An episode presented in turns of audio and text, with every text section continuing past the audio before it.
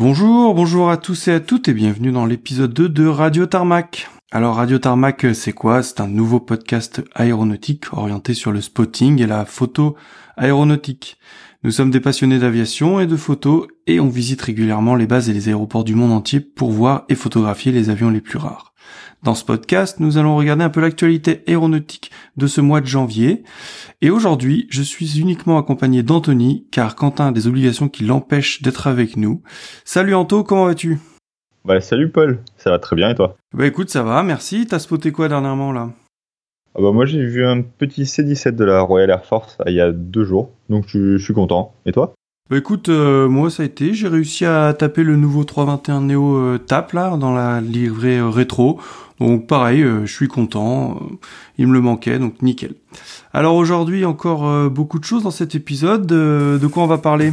Alors pour cet épisode, nous avons décidé de regarder un peu le planning des meetings aériens qui sont déjà prévus en 2021 et on vous a fait notre petite sélection des rendez-vous qui selon nous devraient valoir le coup. Bien sûr, c'est si le Covid nous laisse tranquille. Et eh ouais, forcément. Mais avant ça, comme lors du premier épisode, on va commencer par faire le tour des nouvelles qui sont tombées dans ce mois de janvier. On vous parlera aussi des livrets qui sont apparus, ainsi que des avions exceptionnels qui sont venus nous rendre visite euh, tout le mois de janvier. Et bien sûr, pour conclure le podcast, nous vous ferons euh, nos petites recommandations. On vous rappelle aussi que vous pouvez nous joindre sur tous les réseaux sociaux, Instagram, Twitter, Facebook, et que vous pouvez nous écrire à l'adresse suivante radiotarmac at gmail.com. Ouais, d'ailleurs, Paul, sur l'Instagram de Radio Tarmac, euh, si vous voulez, voulez nous rejoindre, vous trouverez les, photos qui sont en lien avec l'épisode. Donc n'hésitez pas à vous abonner, on vous met un, petit peu de contenu euh, chaque mois. Super, bon bah écoute, je pense que tout est dit, euh, on peut y aller.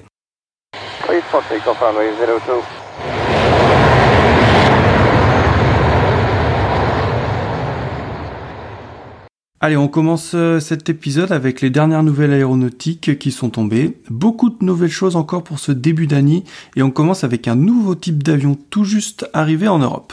Et oui Paul, on commence le 7 janvier. C'est Titan Airways qui a reçu le premier des 3 A321-200 P2F qu'elle attend. Donc P2F ça veut dire Passenger to Freighter. L'avion est un ancien A321 passager de Thomas Cook qui a été transformé en avion cargo à Singapour avant de revenir au, Royaume-Uni où il sera rématriculé en GPOI, Golf Papa Oscar Whiskey Yankee. Donc le 321 P2F a une capacité de 28 tonnes de fret et la flotte cargo de Titan ne devrait plus comporter à terme que des A321 P2F donc puisqu'ils ont pour l'instant deux 737-400 et vont faire une transition vers une flotte Airbus. Ouais, c'est bien parce que le premier P2F était parti en Australie et c'est cool que le deuxième arrive euh, en Europe, comme ça on aura une chance de le voir. Ouais, puis Titan, ils vont un peu partout en plus. Hein. Euh, ensuite, je continue avec une autre bonne nouvelle en ces temps difficiles pour l'aviation. Donc après euh, R7 au Danemark, dont on vous a parlé le mois dernier, il y a une autre compagnie qui est en cours de lancement cette année et c'est Ego Airways. Donc c'est en Italie que ça se passe et les affaires sont vraiment bien avancées cette fois puisque la compagnie a déjà reçu ses deux premiers Embraer 190 qui ont été en leasing auprès de WDL Aviation, donc euh, compagnie allemande. Donc les avions sont déjà ces couleurs et le site internet de la compagnie est plutôt avenant et à 100% fonctionnel. La compagnie a également déjà reçu son AOC et euh, effectué quelques vols charters, notamment pour des équipes de foot. Les ventes des vols réguliers ont été lancées le 7 janvier et à partir du 25 mars, Ego Airways s'établira dans six villes en Italie, puis trois autres à partir du 4 juin, donc qui sont Rome, Bergame et Cagliari. Donc le tarif d'appel de la compagnie est de 48 euros l'aller simple. C'est relativement bon marche. Ensuite, on continue avec cette fois, c'est une mauvaise nouvelle. Après deux bonnes nouvelles, on s'est dit qu'il en fallait une mauvaise.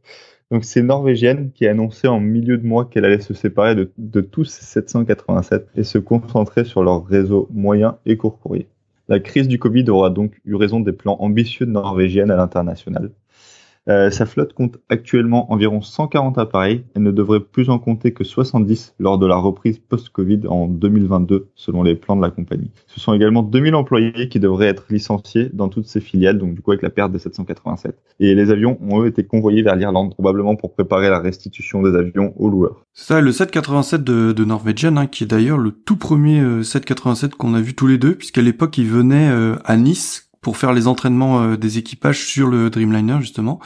Et je me rappelle, euh, il y a eu du monde, hein, ça avait été un sacré événement ce jour-là. Ouais, c'est ça, c'était un tout nouvel avion. En plus, il venait, euh, il venait à des heures magnifiques, juste avant le coucher de soleil. Il était 18 h à chaque fois, donc c'était, c'était vraiment top pour les photos.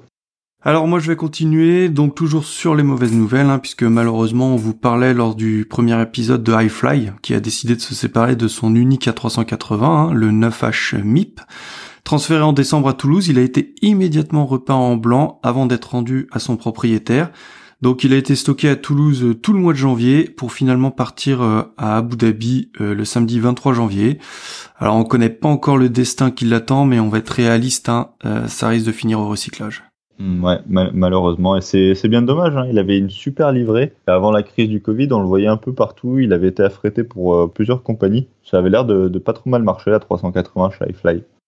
Euh, je continue avec deux infos, euh, l'une euh, sur notre armée de l'air et l'autre sur notre marine. Alors on va commencer par la marine, puisque le 6 janvier, Northrop Grumman, le constructeur américain, a fait savoir que la France venait de signer pour trois avions E2D Advance Hawkeye.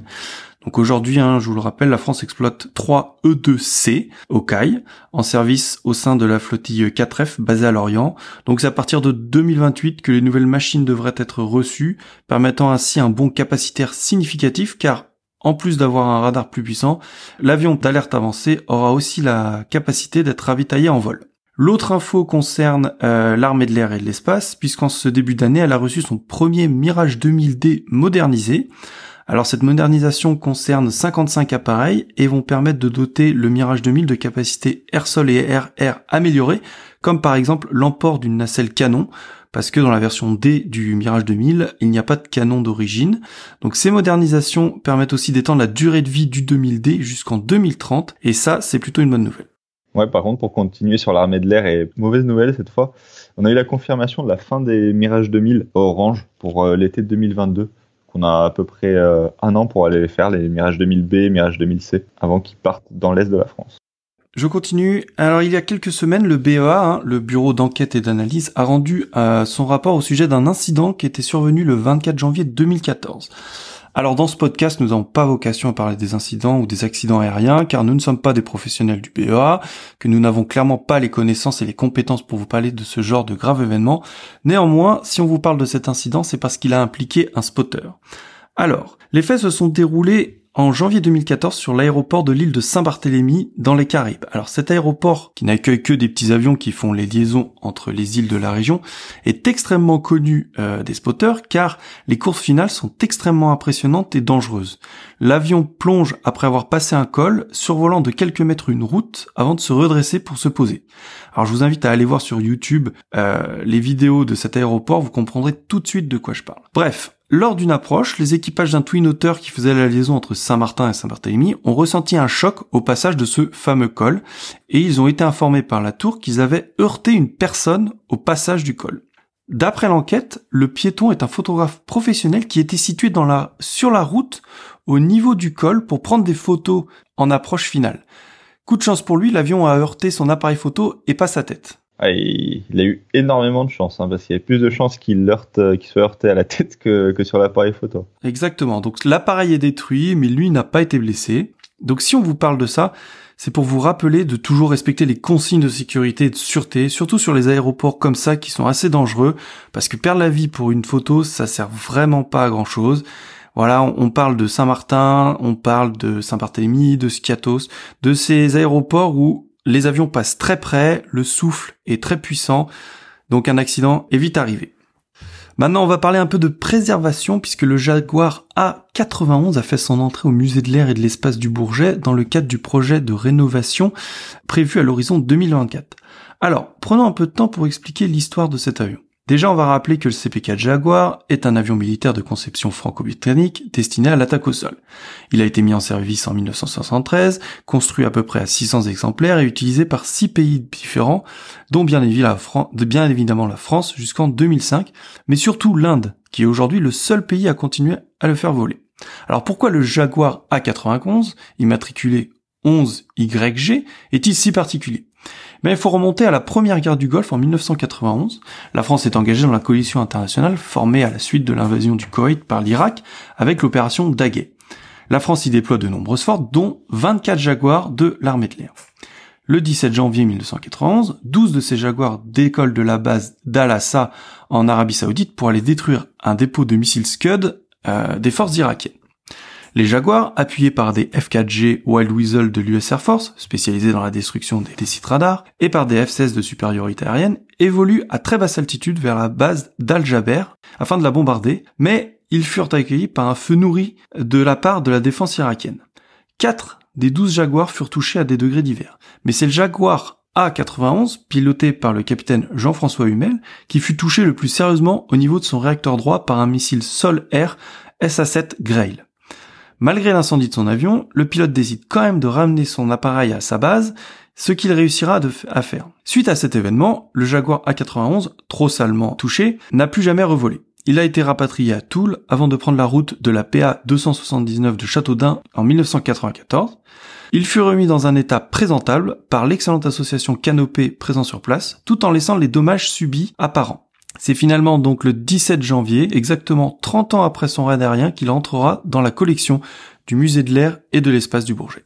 je trouve que c'est sympa d'avoir un appareil comme ça qui est, qui est exposé avec des blessures de guerre. Pour moi, ça montre quel pilote de chasse, ce n'est pas juste voler vite et bas comme on voit un peu dans Top Gun, mais, euh, mais qui reste aussi très exposé aux au, tirs ennemis. Et du, coup, je trouve que c'est pas mal de montrer ça. Sinon, ce mois, on a aussi euh, appris que plus aucun vol régulier en Europe ne sera opéré en, Boeing 717, puisque la compagnie aérienne low cost Volotea a effectué son dernier vol en 717. C'est donc le 10 janvier que l'avion immatriculé EC-MGT a effectué le dernier vol commercial d'un 717 en Europe. C'était entre l'aéroport de Palerme et sa base de Venise, Marco Polo. Les huit derniers 717 de Volotea sont désormais stationnés à Venise et un neuvième est à Vérone. Malheureusement, tous vont partir vers la Californie pour du stockage à Victorville ou dans le désert de Mojave. Ouais, j'espère qu'avec un peu de chance, Hawaiian en prendra quelques-uns d'occasion. Apparemment, ça marche, ça marche pas mal pour eux. Il reste trois gros opérateurs de 717 dans le monde. Delta Airlines, Cobham Aviation Services en Australie et du coup à Voyane. Donc euh, avec un peu de chance, ils en prendront. La low cost euh, Volotea, hein, qui s'était lancée en février 2012, avait pris son premier 717 euh, en leasing chez Boeing, le EC LPM, et Volotea en opéra jusqu'à 19 simultanément. Aujourd'hui, sa flotte ne comporte plus que des Airbus A319. Alors pour rappel, hein, le, Boeing 717 était lancé par McDonnell Douglas en 1997 sous le nom de MD-95, puis il est, devenu le 717-200 après le rachat de McDonnell Douglas par Boeing. Ouais, c'est dommage. Par contre, Volotea devrait prendre des A320 d'occasion dans les mois qui viennent. Donc c'est euh, un bon signe pour la compagnie. Ça montre qu'ils sont quand même en développement malgré la crise.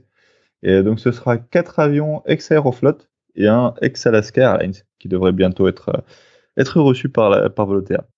ensuite, je vais continuer avec de petites mauvaises nouvelles. Donc euh, on a des avions qui ont été retirés en Europe donc les 767 West Atlantic, eux c'est le SERLA, SERLB qui volait euh, pour au départ de Liège en vol cargo. Et il y a un autre retrait du premier A310 MRTT allemand, le 10 plus 27. Donc c'est le premier de, toute la série. Il y a aussi une petite bonne nouvelle, c'est que Red Wings a dû normalement commencer les opérations en 777 fin janvier. Donc peut-être qu'on les verra en Europe. Écoute, merci. Hein, comme euh, tous les mois, on ne peut pas parler de tout. On aurait pu vous parler de l'Australie qui va remplacer ses hélicoptères d'attaque H665 euh, Tigre par des AH-64 Apache à partir de 2025. Les US Marines ont signé un contrat avec BAE Systems pour maintenir en condition opérationnelle les AV-8B Harrier jusqu'en 2029.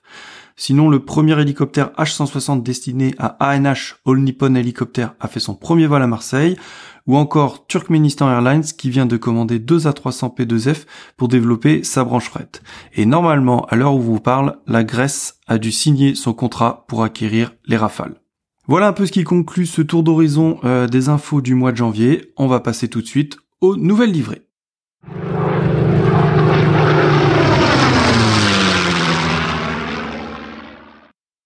Tous les mois, on regarde un peu les nouvelles livrées sorties et surtout susceptibles de venir en France ou en Europe. Et on commence euh, aujourd'hui par le 330 d'une nouvelle compagnie. Ouais, j'ai noté en nouvelle déco le EC Elixir, qui est un A330 destiné à une compagnie en cours de création qui s'appelle World to Fly. L'avion est sorti des ateliers de peinture de l'aéroport de Dublin le 9 janvier et la compagnie appartiendrait à la chaîne hôtelière espagnole Iberostar qui lui permettrait de proposer à ses clients des package holiday des vacances tout compris avec vol plus hôtel, un peu à l'instar de Jet2, Thomas Cook ou TUI. Euh, les vols se feraient principalement vers l'Amérique latine et les Caraïbes. La livrée est assez simple. Hein. Elle est blanche pour le fuselage avec le nom de la, compagnie. Euh, réacteur bleu et dérive bleue avec le logo également sur la dérive, qui est un, qui est un beau 2 tout coloré en fait. Ensuite, une, euh, une autre nouvelle déco, c'est Gulfer qui va bientôt avoir son second rétrojet, un A321 cette fois. Donc c'est le MSN 10169 qui a été vu à Hambourg. L'avion est peint de façon identique au premier euh, rétro, rétrojet de Gulfer, donc qui est un 787. Euh, avec la livrée Golden Falcon et un sticker pour les 70 ans de la, compagnie. Une déco vraiment sympa. Et il me semble que tu as vu hein, ce 787, tu l'avais vu à Londres. Hein. Ouais, ouais, tout à fait. Juste avant la crise euh, à Londres, euh, donc bon, c'est pas très beau, hein, mais bon, il est vu. Pour le 321, c'est dommage car justement avant le Covid, Gulfer devait ouvrir une ligne sur Nice, donc on aurait pu le voir avec un peu de chance. bon, j'espère qu'il viendra sur CDG. Bon, écoute, euh, merci. Pas pas beaucoup de nouvelles choses hein, encore ce mois-ci, mais bon, c'est pas très étonnant avec la crise euh, du Covid hein, qui ralentit tout. Maintenant, on va continuer tout de suite avec les visiteurs exceptionnels venus en ce mois de janvier. Voici maintenant notre rubrique visiteurs exceptionnels ou visiteurs exotiques, où comme chaque mois, nous avons noté les avions qui nous ont rendu visite et qui n'ont pas l'habitude d'opérer sur nos plateformes, et on en fait ici un petit récapitulatif. Bon, bien sûr, on essaye de faire le tri et de vous donner le meilleur. Et euh, ce mois-ci, on commence non pas en France, mais en Belgique. Eh oui, c'est eux qui sont les premiers à avoir ouvert le bal des visiteurs exceptionnels de 2021, puisque ce sont les spotters liégeois qui ont eu du lourd. Alors dans l'épisode précédent, vous avez parlé du deuxième Ilyushin 62 immatriculé Eco Whisky 505 Tango Romeo, entré en flotte chez Rada Airlines. Eh bien, c'est ce dernier qui est venu à Liège le 3 janvier. Il était arrivé de Djouba au Soudan du Sud et il est reparti dans la foulée pour Port Harcourt au Nigeria. Et oui, ils parcourent vraiment le monde avec leurs IL-62 quand même, en Asie, Europe, Afrique. Ils vont partout et on les voit partout. Et euh, bah nous, on n'est toujours pas arrivé à les avoir. Non, celui-là, il nous passe entre les entre les doigts depuis euh, quelques mois. On reste euh, à Liège puisque trois jours plus tard, le 4 janvier, c'est l'A340 9H EAL qui est venu donc sur l'aéroport belge. L'A340 600 de Mallette Aéro converti en avion cargo qui n'aborde plus cette fois la livrée Thank You NHS mais porte le titre de European Cargo Moving Forward. Il est d'ailleurs revenu sur la plateforme belge le 13 janvier, donc pareil pour faire du tout cargo. On part maintenant à Strasbourg où c'est l'A400M espagnol T2308 qui s'est posé depuis Saragosse. Il est reparti le 8 janvier sur le routing Strasbourg-Torreón-Bamako-Dakar-Saragosse était venu en Alsace pour chercher les soldats de l'Eurocorps qui sont euh, basés à Strasbourg pour les amener au Mali. On descend maintenant juste un peu plus au sud de Strasbourg puisqu'on va aller à Balmulhouse avec une grosse grosse activité et du très très lourd chez eux en ce mois de janvier. Ça commence le 8 janvier avec le 787 immatriculé de DIR, Delta Echo Echo Romeo, qui a quitté la plateforme tôt le matin pour Abu Dhabi. Oui, le, le 2 DIR qui est d'ailleurs le seul 787 privé volant au monde en dehors des appareils gouvernementaux. Exact. Alors sa place de parking n'est pas restée libre très longtemps puisque quelques heures après, donc toujours le 8, c'est le 777 200 4K 001 de Azal, Azerbaijan Airlines, qui est venu prendre la place du 787. Et oui, avec les deux nouveaux 777, ça commence à leur faire une, une très belle flotte à Azerbaijan Airlines. Donc pour la partie VIP, on aura donc les deux 777, un 767, un A346, deux A319 CJ, deux A320 CJ, un Gulfstream 5 et deux G650. Donc ça commence à devenir pas mal. On continue toujours sur Bâle avec M-Star, hein, le très connu euh, Boeing 727 qui est venu euh, à Bâle-Mulhouse le 15 janvier en provenance de Lacham en Angleterre. Alors à noter que Lacham accueillait aussi le même jour le Goshra, GOSRA, le 727 de Oil Spill Response. Mais bon, c'est un peu normal puisque l'Acham, qui est une, si ce n'est la seule base de maintenance destinée au 727 en Europe. Toujours le 15, on a aussi le Falcon 900 NGR 961 de l'armée nigériane qui a fait un vol local de maintenance Basel-Basel. Et pour finir, le 17 janvier, c'est le Boeing 747-800 9K GAA du gouvernement du Koweït qui est arrivé sur la plateforme et il a refait un vol d'essai d'ailleurs d'une heure 20 le 22 janvier. Ouais, du coup, c'était vraiment un très très gros mois de janvier à Bâle grâce aux compagnies de maintenance qui sont présentes sur la plateforme et qui sont spécialisées dans les aménagements de cabines VIP. Et elles attirent beaucoup d'avions sympas qui viennent parfois de loin, comme le Koweït. Allez, maintenant on part direction l'aéroport de Chambéry. Alors la plateforme savoyarde, hein, qui normalement fourmille d'activité pendant l'hiver, est malheureusement quasiment à l'arrêt avec la crise du Covid. Et eh bien du coup, la Luftwaffe en a profité pour venir faire des approches le 8 janvier avec deux de leurs Global Express, le 14 plus 04 et le 14 plus 06. Maintenant, on remonte à Paris avec le 11 janvier le 5T CLL qui s'est posé au Bourget. Il s'agit d'un Embraer 175 de la compagnie Mauritania Airlines qui volait pour le compte du gouvernement mauritanien. Toujours dans les avions africains, le 18 janvier, c'est le 737 TT ABD de la République du Tchad qui est venu euh, dans la capitale depuis N'Djamena. Et le même jour, on a le C-130 égyptien SU BAC et son magnifique camo désertique qui est arrivé du Caire. Le 21, on a le 737 5U GRN de la République du Niger qui est parti de Paris, précédé de quelques minutes par un avion assez rare, le Dornier 328 TT ABG de la République du Tchad. Oui, je, je savais même pas qu'ils en avaient un pour ma part. Euh, du coup, c'était un beau mois africain sur Paris, hein, du coup, avec cette surprise euh, du Dornier. Et pour finir, à Nantes, on a eu deux belles visites avec le 20 janvier, le PC12 numéro 280 de l'Irish Air Corp. Et le 23 janvier, c'est l'ERJ 135 TC CJB du ministère de la Santé turc qui est arrivé d'Ankara avant d'aller faire un petit coucou aux Lyonnais, puis de repartir sur Hambourg et de rentrer sur Ankara et tout ça le jour même. Ben écoute, euh, merci Paul, hein. il y a eu de, très belles choses dans la partie nord. Et euh, moi, pour la partie sud, je vais commencer par Nîmes, puisque juste après les fêtes, c'est Milan 73 qui est rentré de sa mission feu à la Réunion après trois mois de largage, de guet aérien armé et 80 heures de vol sur place. Donc euh, Milan 73, c'est un Dash 8 Q400 de la sécurité civile. Le vol retour s'est fait en 16h55 de vol avec plusieurs escales. Donc après être reparti de la Réunion, l'avion a fait escale à Zanzibar, Djibouti, Hurghada et Corfou avant d'atterrir finalement sur la base de la sécurité civile à Nîmes.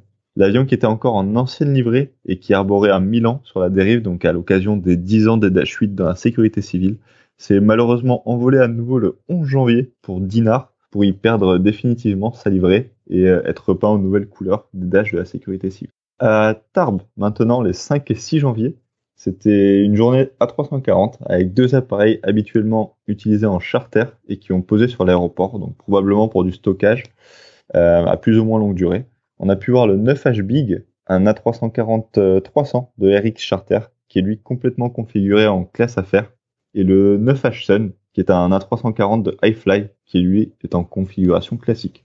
Alors j'ai vu que le 9H Big est reparti de Tarbes le 17 janvier pour Malte, mais je sais pas s'il est retourné à Tarbes depuis. Euh, on part un peu plus au nord de Tarbes, à Toulouse, le 7 janvier. C'est un beau Boeing qui s'est posé sur le terrain d'Airbus. Donc c'était un des 4 E3 CF que l'armée de l'air exploite depuis 1992. Donc c'était le Fox Uniform Juliette Charlie Bravo qui est arrivé de la base d'Avor. Un autre visiteur sympa ce jour-là sur Toulouse, c'était le LX MIK. Donc c'était un L39 euh, Albatros privé qui est arrivé en VFR depuis euh, l'aérodrome du Castellet dans le Var et reparti sur Reims. Donc on continue avec encore une belle journée sur Marseille, le 9 janvier, qui était une belle journée Antonov encore, avec un Antonov 12 qui est arrivé en fin de journée, le uniforme Romeo Charlie Golf Whisky, qui est arrivé du Royaume-Uni, et euh, également le retour de l'Antonov 74 d'Antonov Design Bureau, le uniforme Romeo 74010, qui lui est arrivé de Leipzig et qui a dû rester toute la nuit sur la plateforme marseillaise. On suppose que cet Antonov 74 s'occupe euh, du transfert des équipages sur les Antonov 124 de la, même compagnie, puisque le lendemain, c'est qu'une heure trente après le posé d'un Antonov 124 d'ADB du coup, que l'Antonov 74 est reparti pour Kiev. Sur Marseille toujours le 22, c'est rare mais c'est un unique CV22 Osprey, euh, le 11-0060 de l'US Air Force qui s'est posé sur, euh, pour une petite heure sur Marseille juste le temps de faire le plein de carburant avant de repartir sur sa base de Maldonado au Royaume-Uni. Il était arrivé d'Italie, de Naples. Ouais, Marseille, hein, qui est un point d'arrêt régulier pour les CV-22 de l'US Air Force, hein, quand ils font la navette entre euh, l'Italie et l'Angleterre. Ouais, c'est ça, il y en a quasiment chaque mois. Donc je continue avec le 9 janvier sur Bordeaux, euh, où on a eu la jolie visite d'un CC-130 de la Royal Canadian Air Force. Donc c'était l'immatriculation 130602 Il est venu de Constanta en Roumanie et reparti vers Lajes au Portugal. Ouais, les Canadiens hein, qui viennent de finir l'opération euh, Réassurance, une mission de police de l'air au profit de la Roumanie euh, via l'OTAN. Donc en fait de septembre à décembre, ils ont euh, sécurisé le ciel roumain avec 6 CF-18. Ouais, c'est ce qui c'est ce qui explique tous les mouvements d'A310 Polaris canadiens qu'on a pu voir au début du mois, donc entre le Canada et Bucarest. Il y en avait environ un ou deux par semaine. Et euh, les CF-18, eux, sont partis directement sur la RES. Euh, toujours à Bordeaux le 14 et 15 janvier, on a pu noter la venue d'un A400M de l'armée belge, le CT-02, qui était réceptionné à la fin du mois dernier. Euh, le routing était Bruxelles, Cologne, Bordeaux, Bruxelles. Parti de la base, revenu à la base. Le même jour, un A319 de la Luftwaffe est aussi venu faire une remise de gaz sur le terrain girondin. C'était le 15 plus 02 et enfin, le lendemain, le 14 janvier, c'est un Learjet 45 de l'Irish Air Corps, euh, l'armée irlandaise, qui est venu faire escale. Donc, euh, de l'avion était le 258. Pour finir, après le, 10, le 319, pardon, c'est l'A340 16 plus 02, euh, encore de l'armée allemande, qui est venu toucher la piste de Bordeaux le 18 janvier, avant de partir sur Lyon. Ouais, ouais, grosse activité de la part hein, des avions allemands euh, en ce mois de janvier, hein, puisqu'on les a quasiment vus euh, partout en France et avec euh, tout leur tout leur type de machines. 319, 321, Glex, 340. Ils ont tourné tout le mois de janvier sur la France. Ouais, c'est ça. Ils sont, ils aiment bien Bordeaux. Hein. Bordeaux, Brest, ils y sont souvent. Pour finir, je vais vous parler de Nice. Les 16 et le 24 janvier, il y a eu l'entraînement d'un C-17 de la Royal Air Force. Donc ça faisait longtemps que qui n'était pas venu, hein, donc c'est celui dont je vous parlais en introduction. C'était le Zulu Zulu 173 les deux fois, et les deux fois avec le même routing. Donc arrivé de Hanovre, resté au parking moteur tournant pendant environ 30 minutes avant de repartir sur sa base de Bryce Norton au Royaume-Uni. Bah, écoute, euh, merci Anto. Voilà qui conclut un peu notre compilation des visiteurs exceptionnels. On va maintenant attaquer le gros morceau euh, de ce podcast avec notre dossier sur le planning des meetings aériens de 2021.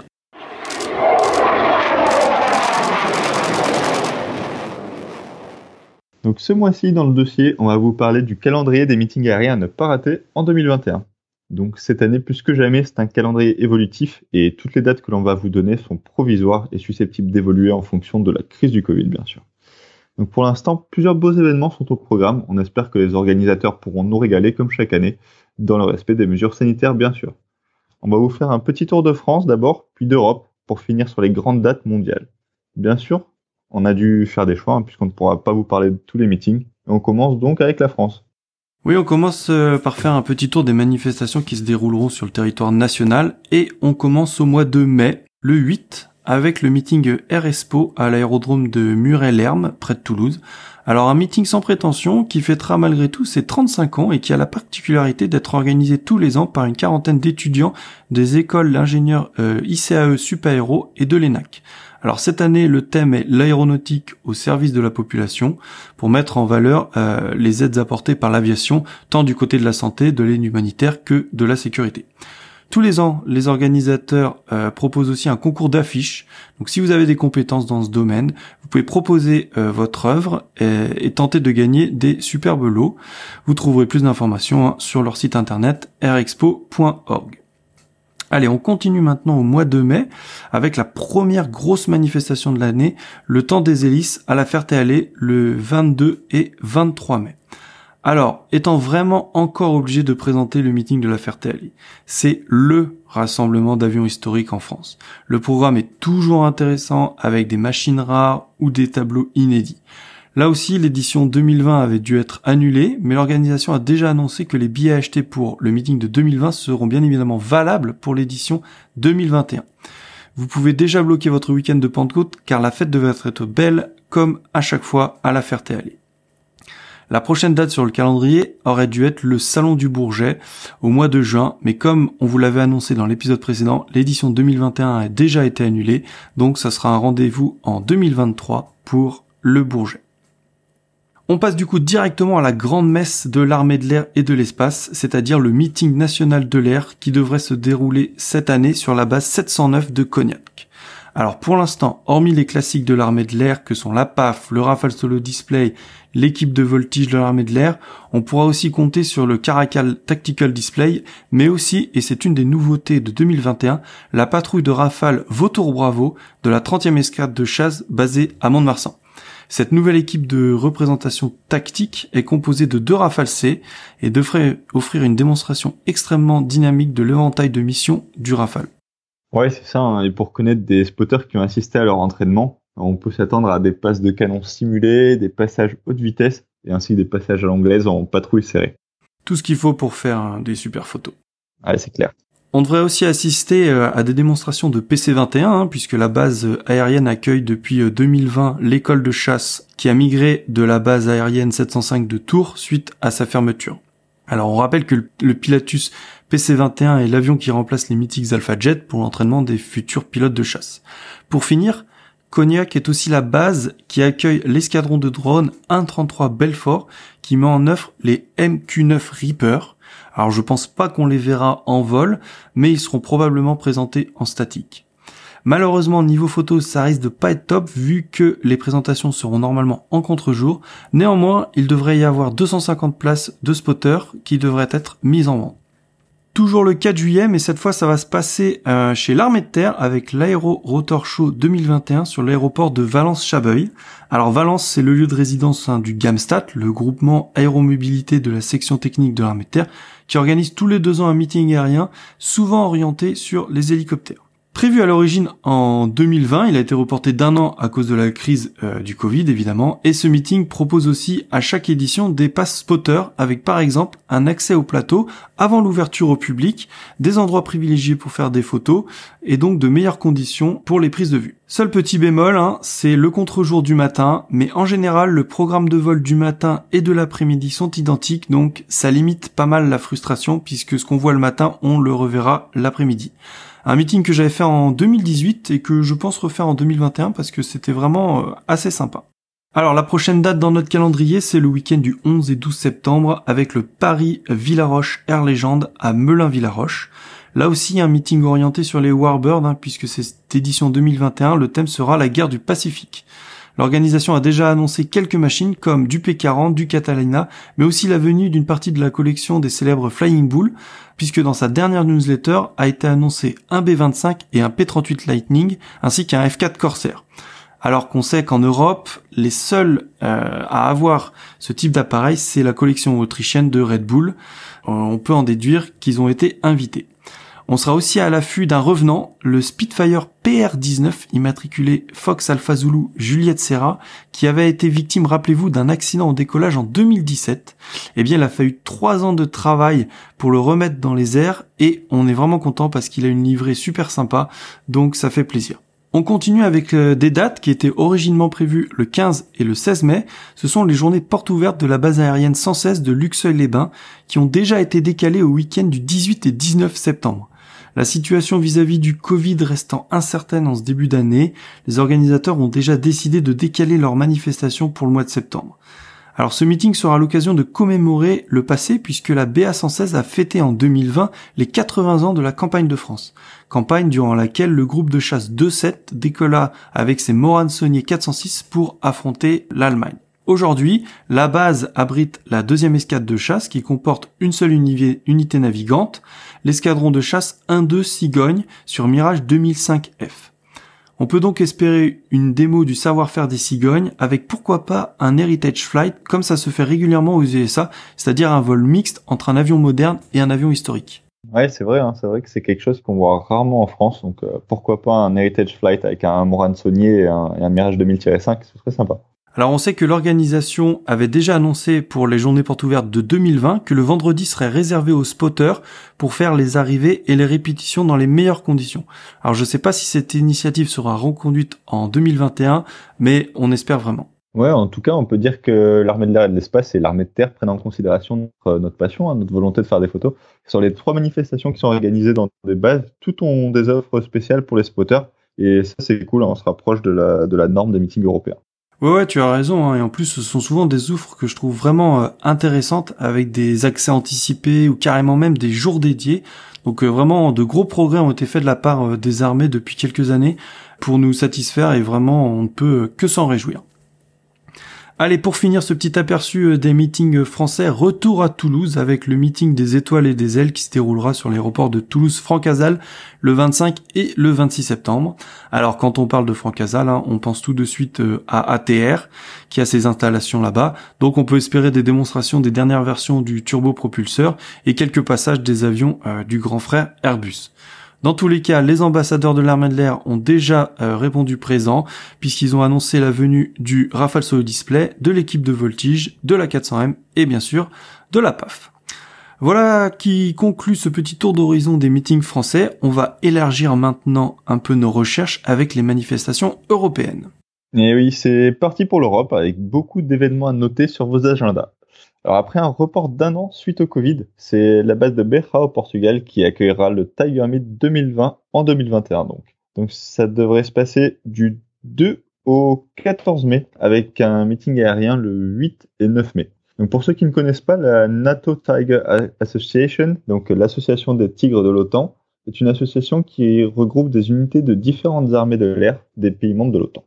Donc chaque année depuis 1961, elle organise un exercice dans un pays d'une unité membre dans le but de favoriser le partage d'expériences, d'améliorer l'interopérabilité et de renforcer l'esprit d'équipe des forces armées participantes.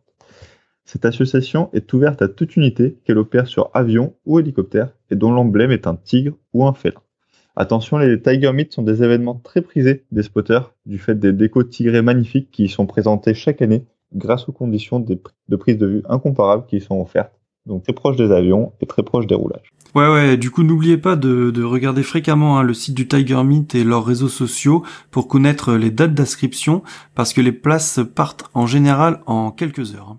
Oui, et puis en plus, euh, la Berra est située à environ deux heures de route euh, de Lisbonne, et donc c'est aussi la base des P3 portugais qui ne sortent jamais du pays. Donc si vous voulez les voir, le Tiger Meet peut être une bonne occasion de faire d'une pierre deux coups, et je suis sûr que ça attirera beaucoup de monde. Euh, on ne connaît pas encore les dates des Spotter Day exactement, mais on sait qu'un meeting aérien programmé, donc comme je vous le disais, sur la base le week-end, entre euh, les deux semaines de l'exercice. Donc le meeting, ça devrait être le 8 et 9 mai. Et on peut aussi supposer que le Spotter Day devrait être juste avant ou juste après ce meeting. Ouais, alors en 2020, moi je m'étais inscrit hein, à ce, Spotter Day. Alors ils avaient proposé deux dates.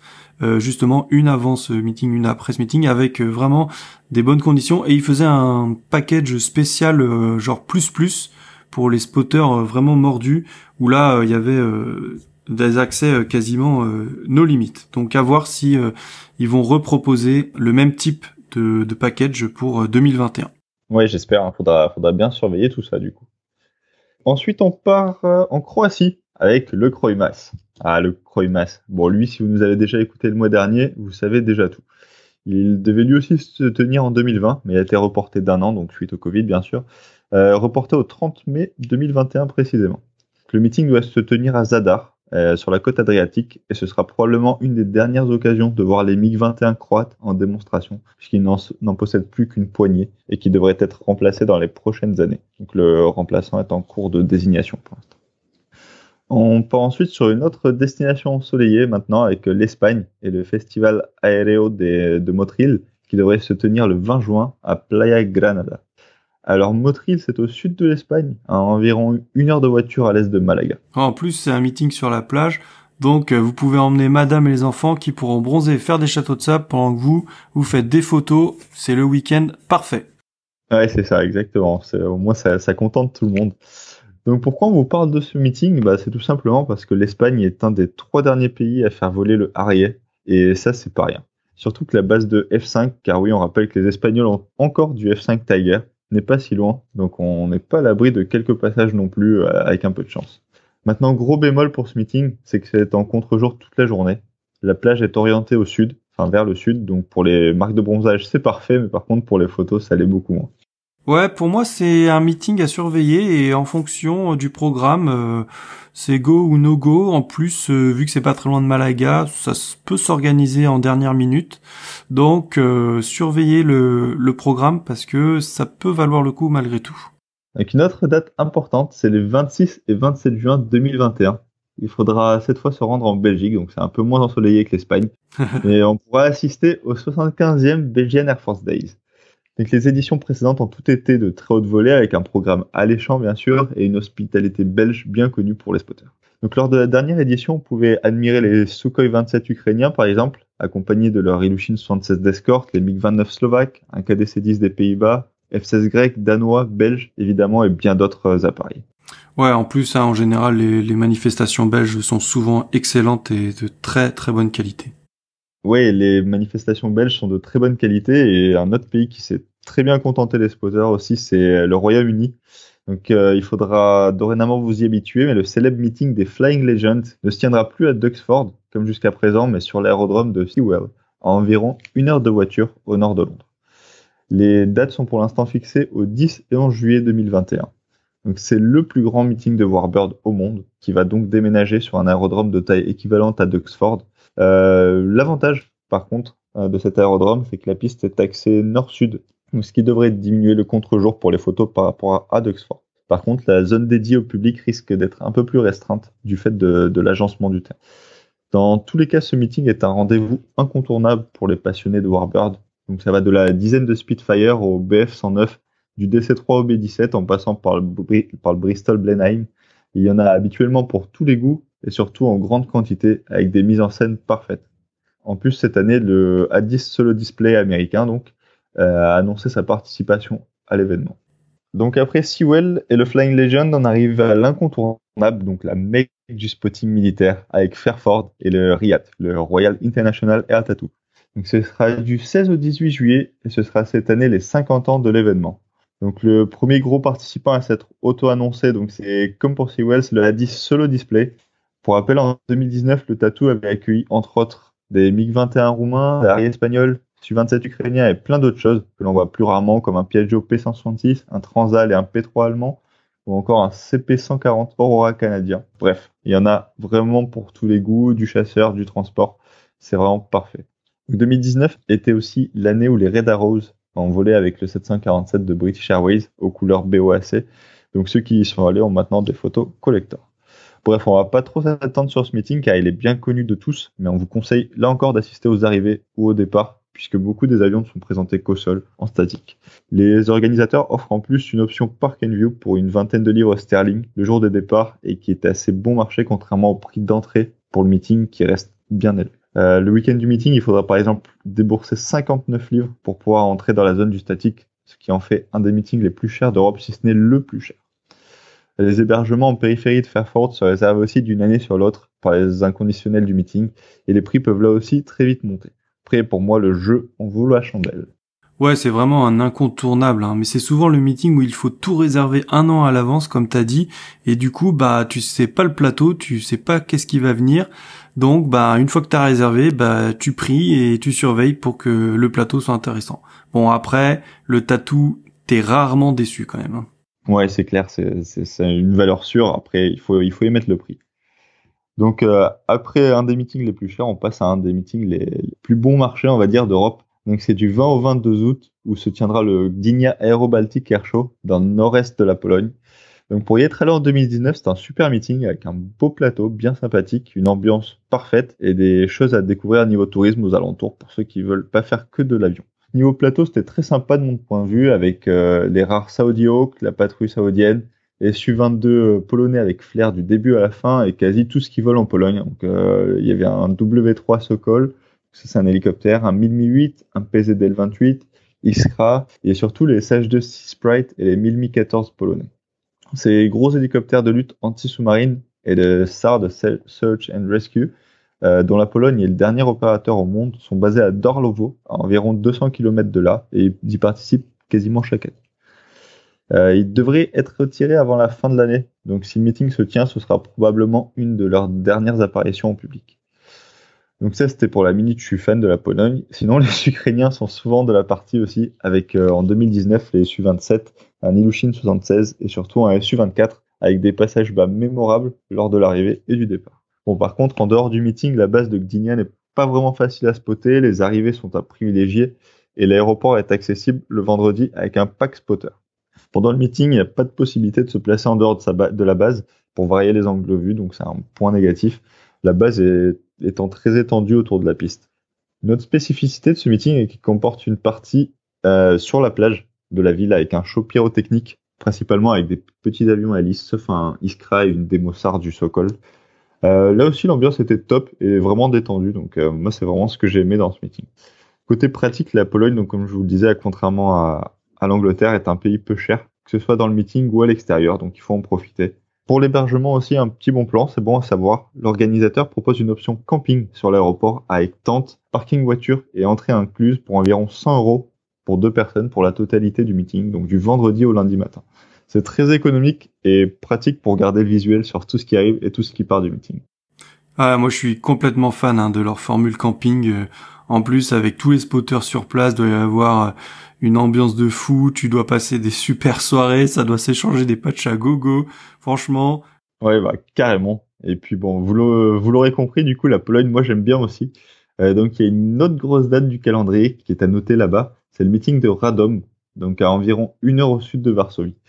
Le meeting est pour l'instant prévu du 28 au 29 août et euh, donc je vais un peu moins m'étendre sur le sujet, puisque c'est un meeting comme le RIAT, un bien connu, avec souvent un plateau aussi bien national qu'international qui est au top. On devrait pouvoir euh, voir cette année les mythiques SU22 par exemple, les MiG-29 également, qui avaient été cloués au sol lors de la précédente édition, suite à plusieurs accidents malheureusement. Et euh, habituellement, tout ce qui vole en Pologne y est aussi présenté, avec des nations étrangères qui s'y pressent aussi pour présenter leurs avions. Avec en 2018, euh, par exemple les Pakistanais qui avaient présenté leur JF-17 Thunder et les Ukrainiens qui étaient là en SU-27, SU-24 et Antonov 26. Bref, en général, il y a du beau monde. le seul bémol de Radom, qui est quand même un gros bémol, c'est qu'il faut espérer que le temps soit nuageux, sinon c'est contre-jour toute la journée, et les places hors de la base euh, pour éviter ce contre-jour sont, assez chères. Il faut se lever très très tôt, marcher beaucoup, voire camper sur place pour pouvoir être placé correctement en dehors de la base. Donc Radom est aussi devenu un meeting très prisé, donc il faut bien s'y prendre à l'avance pour réserver l'hébergement si on veut quand même rester assez proche de l'aéroport et dans des tarifs qui restent corrects. Encore un meeting qui nous semble intéressant dans, les pays de l'Est, c'est le SIAF, la Slovak International Airfest. Donc c'est un meeting euh, où on est déjà allé également. Euh, il devrait se dérouler cette année le week-end du 4 au 5 septembre en Slovaquie. Donc attention pour les habitués de ce meeting, cette année, il n'aura pas lieu à Sliac comme pour les éditions précédentes, mais à Malaki Kuchina pour laisser place à de gros travaux de modernisation sur la base de Seattle. Bon, au final, ce, déménagement, c'est aussi une bonne chose pour nous, visiteurs étrangers, car en fait, pour aller en Slovaquie, hein, le plus simple, c'est d'atterrir à Vienne, de louer une voiture et de traverser la frontière. Et en fait, cette nouvelle base, elle est beaucoup plus proche de Vienne que Sliac, donc euh, ça fait moins de voitures, moins de frais, et puis ça permet aussi d'avoir un planning un peu plus serré si besoin. Ouais, c'est ça. Et puis euh, niveau spotting, de toute façon, ça changera pas grand-chose puisque les deux pistes sont orientées exactement de la même façon sur les deux bases. Donc par contre, cette, euh, cette base n'est plus une base de MiG-29 comme à Sliach, mais une base de transport avec des C-27J Spartan et des LED 410. L'armée slovaque est en pleine période de modernisation aussi, et donc ça devrait être une des dernières occasions de les voir, de voir ces MiG-29 qui seront très prochainement remplacés par des F-16 Block 70. Ensuite, juste après Sliach, enfin même pas, c'est le même week-end en fait, le même week-end que Sliach, il faudra aussi être en Grèce. Donc là, ça va être un peu compliqué, il faudra faire des choix. Mais bon, le 4 et 5 septembre, euh, il y aura aussi la, Athens Flying Week à Tanagra précisément, au nord d'Athènes. Euh, donc c'est un meeting à ne pas rater aussi, encore un, puisque ça devrait être la dernière occasion de voir les T2 Bukai euh, grecs en action. Donc, le pays est le dernier opérateur militaire de l'avion au monde, bien sûr, et il devrait être remplacé par des M346. Euh, au programme, on retrouve aussi chaque année les vénérables F4 Phantom, dont il faut également profiter et qui font chaque année une démonstration d'attaque au sol qui est quand même assez impressionnante. Euh, en 2019, ils avaient aussi fait une patrouille serrée avec, entre guillemets, l'avenir, donc sous-entendu un F-16 et un Mirage 2000. Ouais, et puis on a aussi une chance de voir euh, le ou les tout premiers rafales aux couleurs grecques, hein, vu que le contrat stipule normalement que les premières livraisons doivent être faites courant 2021. Ouais, c'est vrai, puisque c'est des, appareils qui sont déjà produits. Hein. Ce sera les premiers devraient être des appareils d'occasion. Donc, euh, on peut espérer les voir. Donc, sur ce meeting, l'armée grecque a pour habitude de montrer une grande partie de ses aéronefs. Euh, donc, ça va du F-16 Solo Display au T-6 Daedalus, pardon, en passant par la F-4 Phantom, le Mirage 2000, euh, il y a même de l'hélicoptère, hein, du Bell 212, et la grande nouveauté de l'an dernier présenté en vol, c'était un P3 Orion qui était tout juste sorti de mise à niveau. Donc il a fait plusieurs passages, euh, ça avait l'air assez sympa, les photos sont vraiment pas mal en tout cas. Donc il faut dire que l'armée grecque a une sacrée diversité et bah, bien sûr on ne va pas s'en plaindre. Euh, chaque année en plus des solo displays et des patrouilles européennes, une ou deux compagnies aériennes grecques viennent faire quelques passages sur l'aéroport. Donc euh, l'an dernier, c'était un, Dash 8 olympique et un A321 Aegean qui ont fait une magnifique patrouille avec euh, le DC6 Red Bull. Le plateau est en général très bon, vous l'aurez compris, et l'exposition au soleil est tout autant pour les photos. Donc vraiment, là encore, c'est un meeting à ne pas manquer s'il se fait. Oui, et puis en plus, on sait que spotter en Grèce, c'est très compliqué, donc c'est vraiment la meilleure occasion pour voir euh, tout le, matériel euh, grec euh, en action. Allez, ben, je vais continuer puisque, comme vous l'aurez compris, tous les ans, hein, le mois de septembre est très chargé avec des manifestations de qualité quasiment tous les week-ends.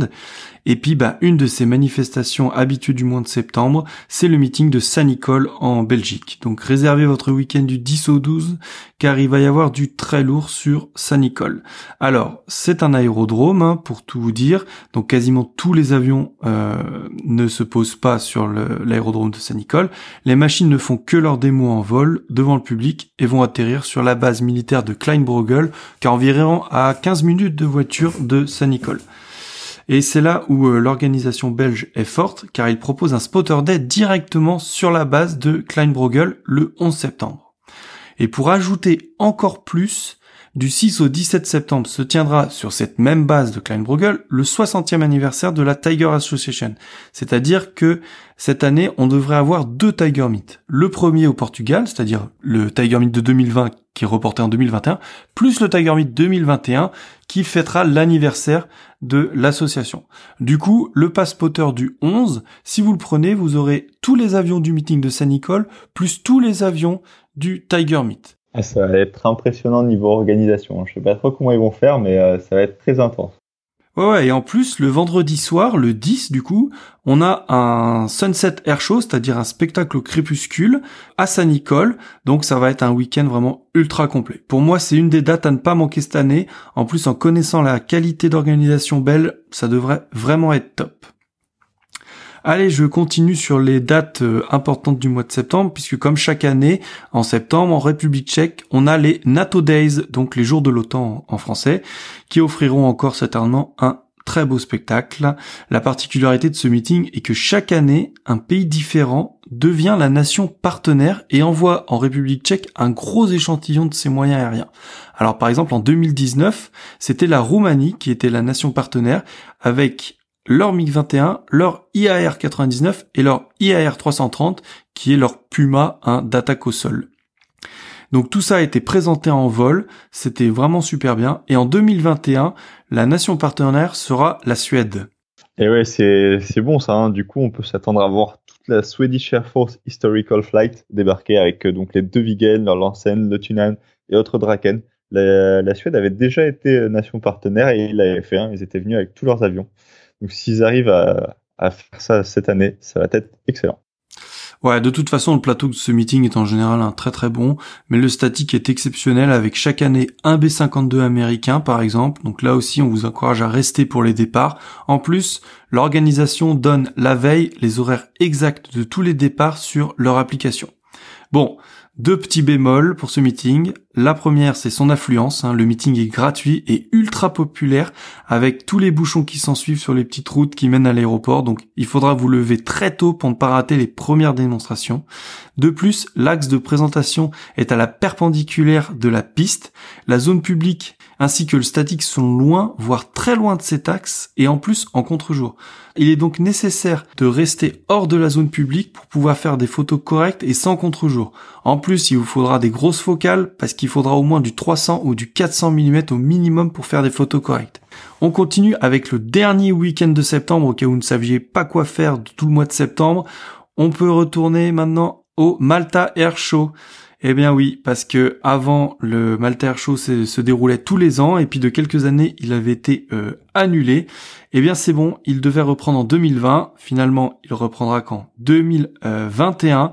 Mais habituellement, on a toujours un ou deux visiteurs très exotiques dans le plateau, genre P8 Poseidon américain en vol, ou encore lors de les dernières éditions en 2017, on avait eu un P3 Orion allemand, un Antonov 30 ukrainien, ou encore les Turkish Stars sur F5 alors évidemment, l'armée maltaise montre également tous ces appareils qui sont peu visibles hors de Malte et qui consistent principalement en une flotte d'hélicoptères, mais il continue de faire voler des vénérables Alouette 3. Donc c'est pareil, un des seuls endroits pour aller voir euh, ce mythique hélicoptère. Bien qu'en France, hein, on continue aussi de faire voler l'Alouette 3. Il y, y en a encore quelques-unes dans la marine. Bref, du beau monde, et lors de la dernière édition, le statique était lui aussi visitable le matin du show sur l'aéroport international parce que, on vous le rappelle, les démonstrations aériennes se déroulent à environ 10 km de là sur une plage avec une exposition parfaite pour les photos. Et ouais, hein, le meeting de Malte qui proposait un pass spotter très très intéressant à l'époque puisqu'il comprenait les arrivées du vendredi, les départs du lundi, une session de photos de nuit le samedi soir et bien sûr le meeting depuis la base. Je ne sais pas si cette année ils le reproposeront mais c'est à surveiller. C'est ça, et puis bah pour finir, hein, le rendez-vous immanquable de la fin d'année en Europe, eh bien il se passe en Suisse avec le célèbre exercice de tir d'Axalp. Alors pour le moment, on ne se connaît pas les dates de l'édition 2021, mais généralement l'exercice se déroule dans la troisième semaine d'octobre. On peut viser vers le 12, du 12 au 15 octobre, ça semble des dates probables. Alors là aussi, est-il vraiment nécessaire de présenter l'Axalp? Peut-être un des seuls endroits au monde où le public peut assister à de vrais tirs, des passes canons extrêmement impressionnantes, des conditions photos folles, bref, vraiment une date à ne pas rater.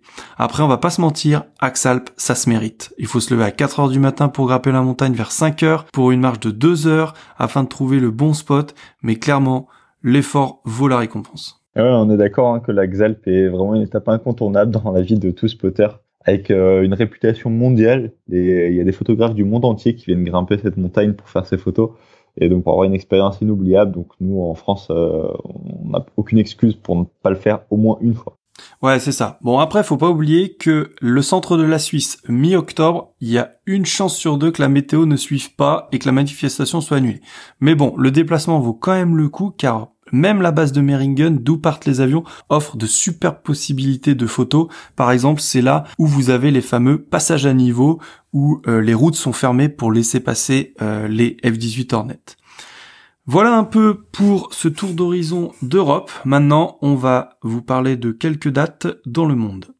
Ouais, voilà, on passe dans la partie monde, donc qui sera assez courte puisqu'on a décidé de de, de, prendre les meetings qui nous semblent vraiment les plus faciles à réaliser, à réaliser sans avoir à partir à l'autre bout du monde en fait ou, sans avoir à prendre un mois entier de vacances. Donc on commence avec le KADEX, la Kazakhstan Defense Exhibition, qui devrait avoir lieu du 10 au 13 juin. Donc même si l'édition de 2018 a été légèrement en deçà de la précédente à cause d'une mauvaise météo qui a empêché la plupart des démonstrations en vol, c'est un show qui monte en puissance à chaque édition. Il a lieu tous les deux ans et a pour but de montrer les atouts et le savoir-faire de la force aérienne kazakh.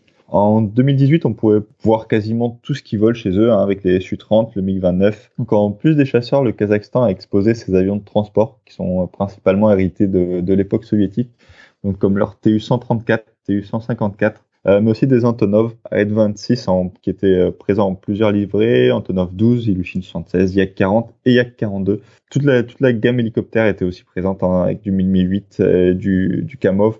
Bref, ce sont quasiment que des appareils que l'on ne voit plus sur nos aéroports ou sur nos meetings européens, et euh, dont les années sont aussi malheureusement sûrement comptées, puisque le Kazakhstan essaye de moderniser son armée avec euh, une acquisition euh, il y a quelques années de d'H-145 ou de Kazakh C-295.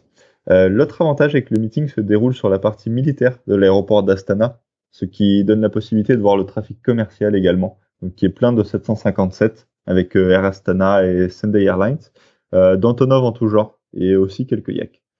Le problème avec ce meeting, c'est que c'est comme pour le prochain dont on va vous parler, il vous faudra préalablement demander un visa court séjour pour pouvoir vous rendre dans le pays. Bon, on a quasiment gardé le meilleur pour la fin, donc c'est un endroit où tout bon spotter devrait se rendre au moins une fois dans sa vie, c'est la Russie. Il y a deux gros événements à aller voir là-bas cette année.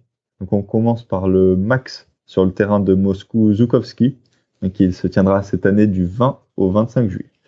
Donc le max, c'est un mélange de tout, civil, militaire. Donc euh, sur le statique, il y a quasiment tous les appareils euh, russes qui sont présentés chaque année, ainsi que de nombreuses euh, reliques qui sont en stockage longue durée sur l'aéroport. Il y a notamment un Tupolev 144, un Myasitchev VMT Atlante ou le Su-47 Berkut, donc le fameux avion aux ailes en flèche inversées. Cette année, on peut aussi admirer, aussi espérer admirer, pardon, côté civil, le MC-21, donc qui est le nouveau moyen courrier de construction russe, Euh, L'Ilushin 114 est probablement une présence chinoise avec peut-être le Comac 919 ou la RJ21. Ouais, c'est vrai que c'est un peu le salon du Bourget russe hein, avec toutes les nouveautés et innovations russes du moment.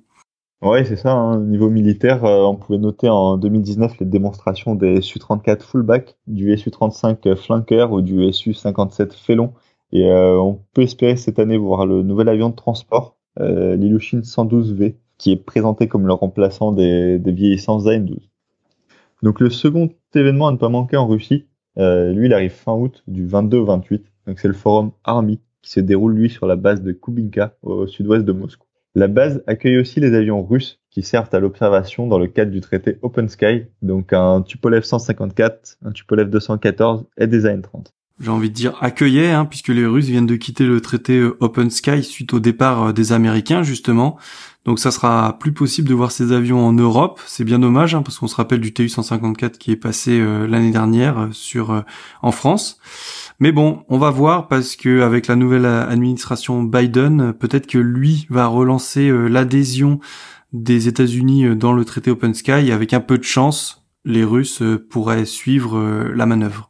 Ouais, bah moi j'espère parce que les avions américains Open Sky sont aussi, euh, aussi sympas. L'aéroport de Kubinka, euh, c'est aussi la base de la patrouille des Russian Knights, donc qui est passée l'an dernier sur Su-35. Donc pour le show, une grosse partie de l'aviation russe s'y retrouve, mais euh, uniquement du militaire cette fois. Le meeting se déroule en deux lieux séparés, qui sont séparés d'environ 10 km, donc la base de Kubinka en elle-même, avec le statique, et les démonstrations en vol. Et l'autre partie du meeting se déroule sur le Patriot Park, où euh, les démonstrations d'hélicoptères et les démonstrations de chars ont lieu. Donc pour ce meeting également, il faut prévoir soit de venir en avance pour photographier les arrivées, soit faire les départs. Si vous ne faites ni l'un ni l'autre, en fait, vous vous priverez de voir en vol tous les gros avions qui participent euh, habituellement au show, comme le TU-160 Blackjack, le TU-95 Beer avec les, avec les hélices contrarotatives, donc lors des éditions précédentes, on a pu voir entre autres bien sûr un Beriev A50, euh, des Ilyushin 18, TU-134, TU-154, Su-25 Frogfoot, MiG-29 Fulcrum, 1026, K-50, donc bref, je vais m'arrêter là, hein, parce que bon, sinon on va finir par tous pleurer. Ouais, je suis entièrement d'accord avec toi hein, et je pense que c'est vraiment euh, un des derniers endroits où on peut encore se régaler avec des machines qui vont disparaître dans les prochaines décennies hein, et surtout des machines qui ne sortent jamais jamais de Russie. Clairement un des objectifs de voyage qui est très très haut dans notre liste des choses à faire euh, rapidement. Exactement. Ouais. Et euh, bon après la Russie, direction le Soleil, le Soleil des Émirats Arabes Unis avec le Dubai Air Show qui devrait se tenir du 14 au 18 novembre. Alors c'est un salon professionnel, mais euh, je le trouve euh, très intéressant car c'est souvent un des seuls salons où l'on peut voir du russe, de l'européen et de l'américain au même endroit. Le Moyen-Orient est un marché très ouvert et surtout tout le temps en achat. Tous les grands constructeurs s'y pressent pour y montrer leurs appareils. Et euh, en plus, les pays du Golfe achètent souvent de tout à tout le monde. C'est aussi une des seules occasions pour spotter des avions militaires émiratis, car ben, bien sûr, on le rappelle, le spotting aux Émirats arabes unis est interdit et on court de gros risques malheureusement à traîner en bord d'aéroport. Pourtant, ils ont une, ils ont une super flotte, hein. ça donne envie d'y aller. Donc il y a des Mirage 2000-9, des F-16E pour les classiques, mais aussi euh, des bombardiers et des sabres en version euh, Global High, du euh, MPAD-8, donc qui est la version de patrouille maritime du Dash 8. Bref, ils ont, ils ont du beau matériel. Ouais, ouais, moi j'ai fait deux fois le, le Dubai Air Show et j'ai jamais vraiment euh, été déçu euh, du voyage.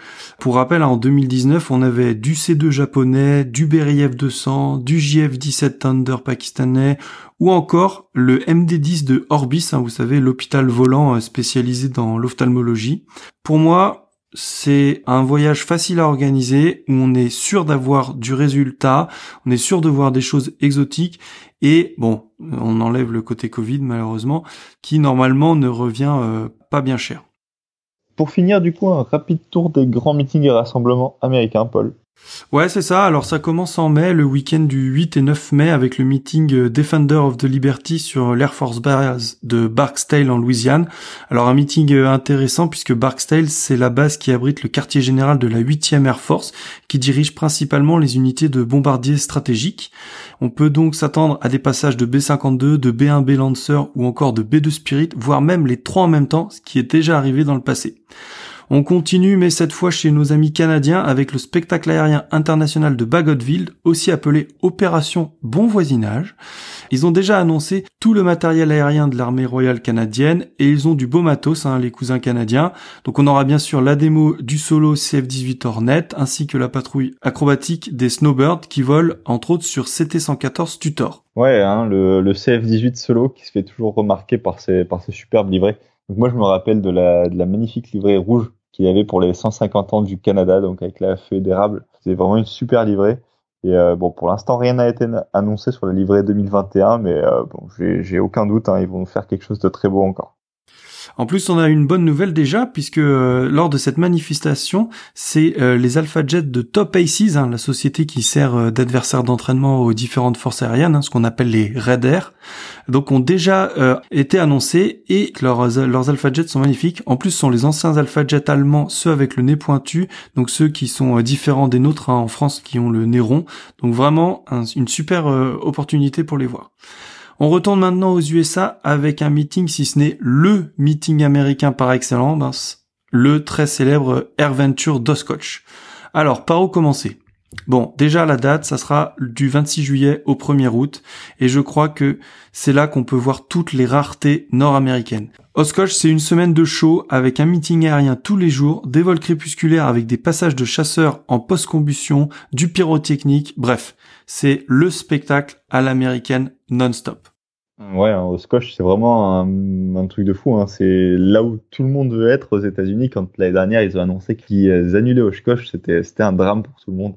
moi, je me rappelle de la vidéo des passages du B1 lanceur, B1B lanceur, pardon, en post-combustion. Euh, de nuit, c'est vraiment ultra impressionnant. Allez, au mois d'août, on retiendra aussi le Chicago Air Water Show, hein, les 21 et 22 août, et le week-end suivant, le London Air Show en Ontario au Canada. Alors pour l'avoir fait, c'est vraiment une manifestation de qualité qui a su innover l'année dernière en proposant un drive-in.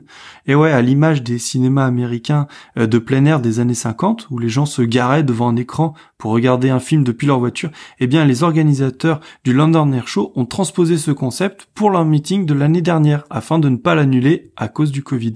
Ainsi, le public réservait une place de parking face à la ligne de vol et pouvait profiter du spectacle depuis leur voiture ou sortir et s'installer dans l'espace qui leur était dédié devant euh, leur véhicule. Une super idée qui a permis du coup de sauver euh, la manifestation et de ne pas l'annuler.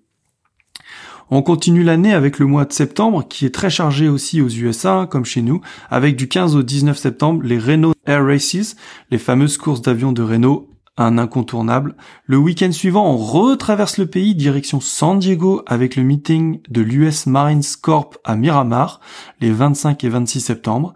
Les meetings des Marines sont réputés pour leur reconstitution d'assaut air-sol avec l'arrivée d'une force de réaction rapide, hein, ou task force en anglais, en V22 Osprey et en CH53 euh, Super Stallion avec souvent des véhicules sous élingue. Ils sont appuyés par des F-18 Hornet et des AV-8 Harrier avant de finir sur un mur de feu, c'est-à-dire une énorme explosion pyrotechnique très impressionnante. Ouais, c'est, leur fameux mur de feu. Hein. Ils le font aussi en Angleterre avec, euh, avec des Apaches, je crois. Euh, on voit souvent les photos devant cet immense mur de flammes et de fumée noire. C'est, vraiment des photos que, que moi j'ai envie de faire en tout cas. Allez, je reste en Californie avec le week-end du 8 au 10 octobre avec la Fleet Week de San Francisco. Alors tu vois les Anto, les vidéos de Blue Angels là qui passent radada au-dessus de l'eau euh, entre les bateaux? Ah ouais, ouais on les on les voit souvent partout hein, sur YouTube avec euh, avec souvent la condensation en plus. Ouais, c'est ça. Et eh ben toutes ces vidéos sont faites durant la Fleet Week de euh, San Francisco. Et pour finir, euh, fin octobre, 23 et 24 octobre, le meeting de Dallas Fort Worth Alliance Airport. Alors, c'est un petit coup de poker, mais je l'ai mis sur le calendrier pour une raison, c'est que c'est sur cet aéroport que les Mirage F1 agresseurs de attaque sont remontés, et c'est aussi là qu'ils font leur maintenance. Donc il y a fort de chances de voir nos vénérables F1 au moins en statique, si ce n'est en vol. Alors voilà, on pourrait continuer à parler des heures tellement il y a des choses à faire là-bas aux États-Unis. On pourrait même presque faire un podcast sur quasiment que les meetings américains tellement il y a de trucs. Mais bon, on va surtout voir si la nouvelle administration Biden va rouvrir un peu les frontières pour nous les Européens afin qu'on puisse aller retourner profiter des shows à l'américaine. Ouais, bah écoute, euh, merci Paulin, voilà. Donc pour conclure notre dossier, il y a plein plein de bonnes choses en perspective pour 2021 niveau meeting ou exercice. Il y aura probablement des, dates à rajouter dont on ne vous a pas parlé, puisqu'on ne peut pas parler de tout, bien sûr. Mais il y a aussi, heureusement, des meetings plus petits ou plus proches de chez nous et qui valent tout autant le coup.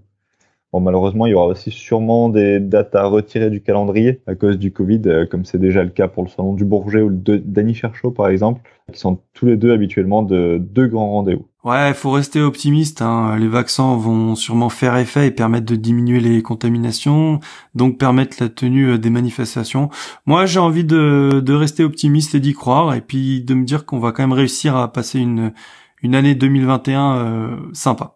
Ouais, carrément. Bah, écoute, euh, de toute façon, j'espère aussi, Paul. Hein, les, avions commencent un peu à me manquer. je, te, te le cache pas. Ouais, moi aussi. C'est pareil pour tout le monde, je pense. Hein. Bon, on va passer du coup à nos coups de cœur ou à nos coups de gueule.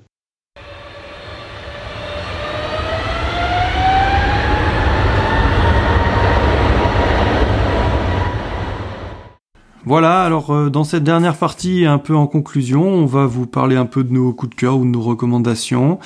Et puis, bah écoute, Anto, je te laisse commencer. Ouais, bah moi, on va rester dans le, dans le positif, du coup, comme on disait juste avant. je vais vous parler d'un beau projet de restauration qui avance plutôt bien, malgré la crise du Covid là-bas. Donc, ça se passe en Angleterre, sur le terrain de Northweld, euh, c'est au nord-est de Londres.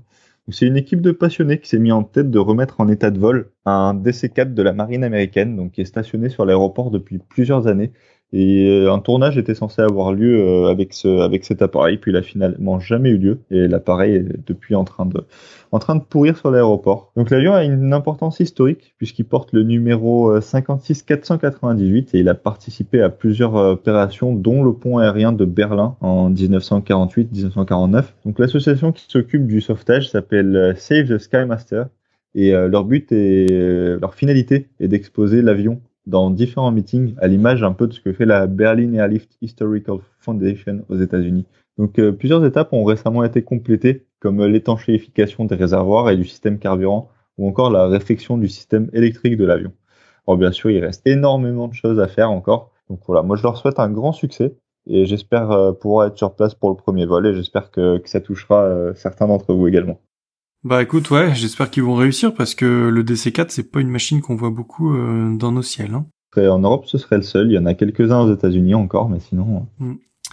Allez, bah moi c'est un petit coup de cœur pour une photo que vous avez sûrement dû voir car elle a déjà bien tourné sur les réseaux sociaux. Hein. Il s'agit du growler du photographe Dave Onan. Alors pour ceux qui n'ont pas vu cette photo, il s'agit d'un EA18G Growler en basse altitude dans un canyon forestier avec la post-combustion, condensation sur les ailes et le début de l'ongle de choc, bref, la totale sur sa photo. Alors ce qui est bien, c'est que l'auteur, donc Dave Onan, a doté les détails de cette photo euh, lors d'un article à The Avionist. Donc la photo a été prise courant octobre dans le parc national de Cascade Mountain hein, dans l'État de Washington. Alors on rappelle, hein, l'État de Washington c'est l'État du nord-ouest américain et qui est un État très aéronautique puisqu'il y a les usines de Boeing à Seattle. Bref, le growler en question appartient à l'Electronic Attack Squadron 130, le VAC 130 dit Zappers, qui est basé à Naval Air Station euh, Whitby Island. Donc il a été shooté lors de son passage dans la Visual Road 1355, qui est un peu le Rainbow Canyon euh, du, du nord-ouest. Alors pour moi, cette photo est magnifique. Hein, c'est l'une des plus belles euh, que j'ai vues euh, ces dernières euh, semaines. Alors c'est des photos de vol très basse altitude. On en voit souvent avec le Mac Loop, mais celle-ci, elle est vraiment particulière car elle a l'APC qui provoque l'onde de choc et qui rend la photo ultra dynamique. niveau matos, Dave Onan a utilisé un Canon 1DX Mark II avec un 100-400 Mark II avec un multiplicateur 1.4 Mark III, donc euh, à fond, il devait être dans les 560 mm. Alors je vous invite à suivre l'Instagram de Dave Onan, hein, qui est donc D-W-H-O-N-A-N. Donc vraiment, il fait, alors il fait pas que de l'avion, il fait un peu de train aussi, mais euh, il traîne pas mal dans ce, dans cette zone de, basse altitude et il sort souvent des photos de F-18 qui sont vraiment vraiment très très bonnes. Ouais, c'est vrai que je les ai vues aussi, elles sont, sont vraiment pas mal ces photos. Hein. C'est euh, surtout l'arrière-plan qui fait vraiment le, le, tout, quoi. Les, belles forêts, euh, les belles routes, c'est magnifique. Bah, écoute, euh, merci Paul, hein. merci pour, pour ton, ton, petit coup de cœur. Ça conclut un peu notre, notre podcast du mois de janvier. donc je vous rappelle que vous pouvez nous retrouver un peu sur, sur nos réseaux sociaux. Donc sur Instagram où vous pouvez trouver des photos qui sont en lien avec l'épisode. Et euh, bah, écoutez, on vous donne rendez-vous le mois prochain. Vous pouvez nous contacter si vous voulez à notre adresse email, hein, radiotarmac@gmail.com. Hein, on est preneur de tous les, les retours. Hein, on commence, c'est notre deuxième épisode, donc euh, on est vraiment preneur de tout. Et puis bah écoutez, on vous souhaite euh, un bon mois de février, et puis on se retrouve euh, à la fin du mois de février pour notre troisième épisode. Exactement. Bonne journée à vous. Merci. Au revoir.